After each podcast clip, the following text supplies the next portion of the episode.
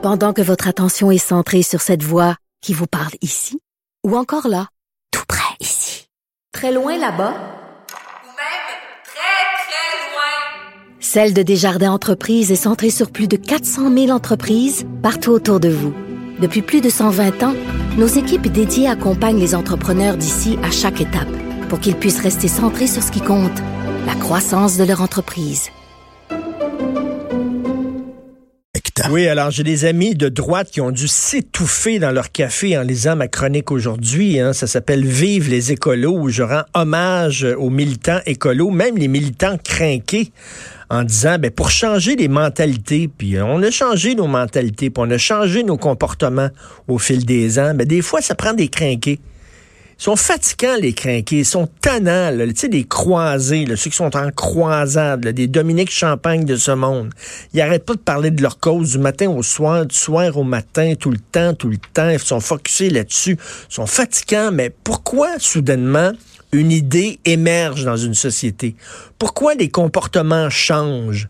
Mais parce que, justement, ça prend des crinqués qui nous tapent ses nerfs, qui sont fatigants, mais qui, à un moment donné, font changer les comportements. Parce que je pensais à cette scène-là de Mad Men. Vous l'avez certainement vu, la fameuse série qui se passe dans les années 60. À un moment donné, Don Draper et sa femme s'en vont faire un petit pique-nique sur le bord de la route. Ils arrêtent leur auto, s'en vont sur le bord de la route, dans le gazon, font un petit pique-nique. Puis à la fin, elle prend sa nappe, la fille, elle secoue la nappe, puis elle pogne la nappe, elle s'en va dans l'auto, puis toutes les restants de bouffe à terre, toutes les assiettes de carton à terre, puis les, les, ustensiles de plastique, là, elle secoue la nappe, elle s'en C'était le même. Fred, Fred Rio. Je regarde la scène présentement, elle est sur YouTube. C'est euh, c'est la vérité de, de ces années-là. C'était le même. J'en suis, j'ai vécu ça. J'ai vu hein? ça. On, le, on, le, vivait comme ça, ah même. Les gens buvaient une canette là, euh, en, roulant, puis tu t'ouvrais la fenêtre de, ta portière, là, puis tu crissais la canette par la fenêtre. Les bonbonnes de barbecue, là, tu sais, les barbecues de table, là. Oui. T'as vide la bonbonne. Tu fais, mais tu t'en vas avec ça. ça là, Les batteries de char dans la rivière, quasiment. Batterie, tu veux faire avec ça? Batterie. ça peut rien. C'était de même. Puis ça fait pas très longtemps, là. on a changé nos comportements. Pourquoi? Parce que les écolos étaient là. Parce qu'ils ont dit ding, ding, ding, ça se fait plus. C'est comme ça. Donc je dis, c'est pas parce que la gauche s'est accaparé le discours écologique que le discours écologique, est niaiseux. À un moment donné, il faut, faut arrêter de voir mon camp. Tout ce que mon camp dit, c'est vrai. On fait jamais d'erreur. Puis tout ce que dit le camp d'en face, c'est faux. Mais dans chaque ville, dans le temps, là, il y avait un coin où les gens allaient domper des affaires. Oui, ben moi, vrai. en région, là, je sais que tu es, urbain un petit peu plus, mais venant de Montmagny, dimanche après-midi, de m'emmener, ce fait après-midi, bon, on l'a changé de matelas, bon, on va les domper là-bas. c'est là que ça va. Il n'y a pas personne, il n'y avait pas de, collecte sélective. Mais tu pensais pas après ça, qu'est-ce qui va arriver avec ton matelas? Ben, les gens, les jeunes vont les jouer dessus. on va les jouer là, puis euh, ah, bien, on va mettre de la terre par-dessus ça, puis ça va être correct. moi, je, je passais mes, résidentiel. Je passais mes étés au camping Rougemont, terrasse Rougemont. OK, tous mes étés, on allait camper terrasse Rougemont. Bon, c'était dégueulasse. Je regarde, mon père prenait des diapositives à l'époque. C'était pas des photos, des diapos. Puis, tu sais, euh, il présentait ça avec un carrousel dans le sous-sol. Oui, on bon, ça. Des, des photos, là. Je regardais ça l'autre jour, tu sais, j'avais un petit trip nostalgique. je disais, regardez les photos de mon enfance, les diapos de mon enfance, le terrain de camping, c'était cœur, hein? C'était jonché de, de, de poubelles puis d'affaires. Moi, je suis traumatisé par les lacs parce que on allait dans un terrain de camping et il y avait des bières dans le lac, une bière cassée. Une fois, je me suis coupé le dessous du pied. Aïe aïe. Traumatisé à 6 ans. Présentement, je suis plus capable de me baigner dans un lac. Alors que maintenant, ben, on sait que dans le lac, il n'y a plus rien, là. On faut ramasser ça. Mais le traumatisme, les gars prennent une bière dans le lac. C'est ça dans le lac. Ben oui, ça casse sur une roche. Mais là, il y a encore. ça va disparaître. On, l'a vu, les, pneus, les gens qui les. Tu sais, on. Oui, c'est ça encore. Donc, donc, les pneus dans la rivière. Il y en a encore une gang de tapons, mais on a changé. On a changé, puis ça prend des militants craqués. Puis des fois, ils m'énervent, Dominique Champagne. Puis... Mais ça veut pas dire que tout ce qui est écolo, c'est fantastique. Moi, j'ai bien de la misère avec les gens qui, instrumentalisent les enfants. Les gens qui disent qu'il faut pas faire d'enfants. Steven Guilbeault, il a quatre enfants. Lui, Steven Guilbeault lui-même, il trouve ça complètement débile quand il y a des écolos qui disent faut arrêter de faire des enfants pour l'avenir de la planète. Écoute, j'en ai quatre. Ou il faut arrêter de prendre l'avion. Êtes-vous fou? Pensez-vous vraiment que m'arrêter de prendre l'avion? Voyons donc. C'est complètement débile. Il y a des débiles dans ce... Mais en gros, le mouvement écologique est un mouvement, je pense, qui est important. Moi, je regarde le, le monde puis tout ça. Je sais pas, des fois, il y, a des, il y, a des, événements, il y a des phénomènes météorologiques que je trouve inquiétants. Donc, je disais ça. Puis en même temps, faut, il faut, faut se souvenir de ça. Christian Rioux, l'autre jour du Devoir, qui est venu ici pendant une demi-heure pour faire une entrevue avec, il dit faut se rappeler historiquement euh, l'écologie. Parce que la droite a laissé tomber l'écologie. Hein. Ils ont dit, bon, c'est la gauche qui va s'en occuper, puis occupez-vous-en. Nous autres, ça nous intéresse plus. Mais au début de l'écologie, c'était en Allemagne, c'est là, c'est en Allemagne, les débuts du mouvement écologique, c'était des, des partis de droite c'était des partis conservateurs. Puis, tu sais, ça le dit le mot, là, on veut conserver la nature, on veut conserver la forêt. Ben, les partis qui disaient il y a certaines valeurs qu'il faut conserver, il y a certaines identités qu'il faut conserver, ben, c'était des partis de droite qui ont lancé le mouvement écologique.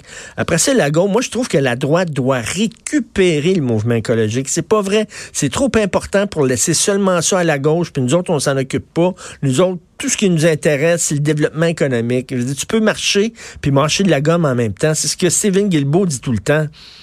C'est pas parce que tu es pour la protection de l'environnement que tu es nécessairement contre le développement économique.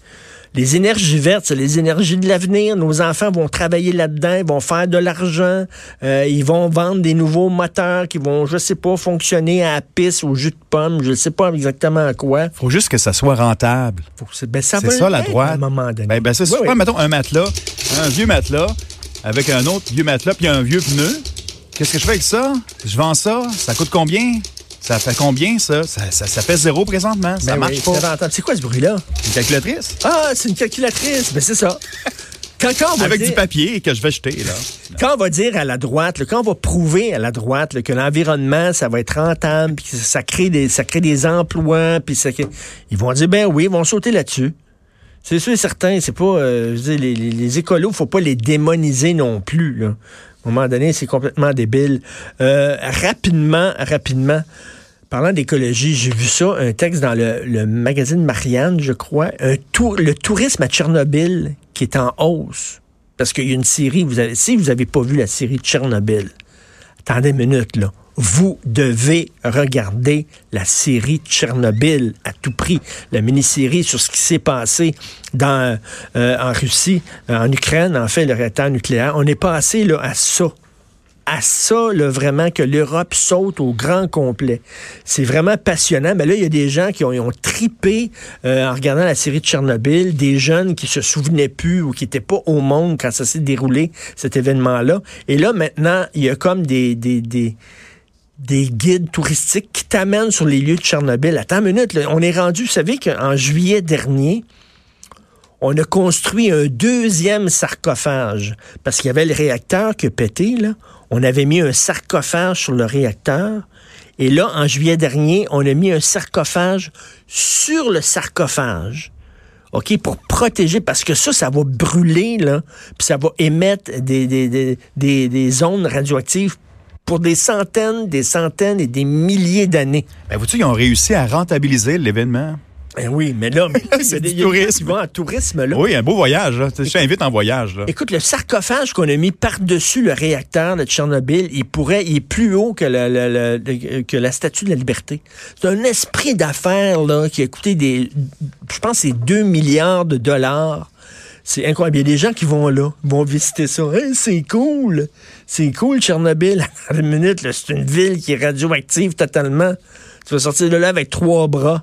Mais c'est euh, vraiment incroyable. À un moment donné, dans la série, puis dans la réalité, là, il, fallait, il fallait qu'il ouvre une valve, au cœur du réacteur. Il fallait qu'il ouvre une valve parce que s'il ouvrait pas cette valve-là, le réacteur sautait totalement et une, moitié de l'Europe partait, là tout sautait. Ou alors ça se déversait dans l'eau. Ça, ça aurait été une catastrophe épouvantable. Et là, il faut qu'il envoie trois gars ouvrir cette valve-là, en sachant fort bien que ces gars-là vont mourir. OK, là, mais il faut envoyer trois gars là-bas ouvrir la valve. Vous allez mourir, écoutez, on va donner de l'argent à vos familles, on va donner de l'argent à vos enfants, on va célébrer votre mémoire en disant que vous êtes des héros de l'Union soviétique, mais vous devez faire la job. Puis il y a trois gars qui l'ont fait, puis qui sont partis. Puis à la fin de la série, tu vois qu'il y en a un qui a vécu qui a survécu. Les deux sont morts, bien sûr, très peu de temps après. Mais il y en a un qui a survécu. Ça, c'est passionnant, c'est incroyable. Mais de là, aller passer mes vacances à Tchernobyl, je sais pas, c'est un peu bizarre. On s'en va tout de suite à la pause. Vous écoutez Politiquement Incorrect.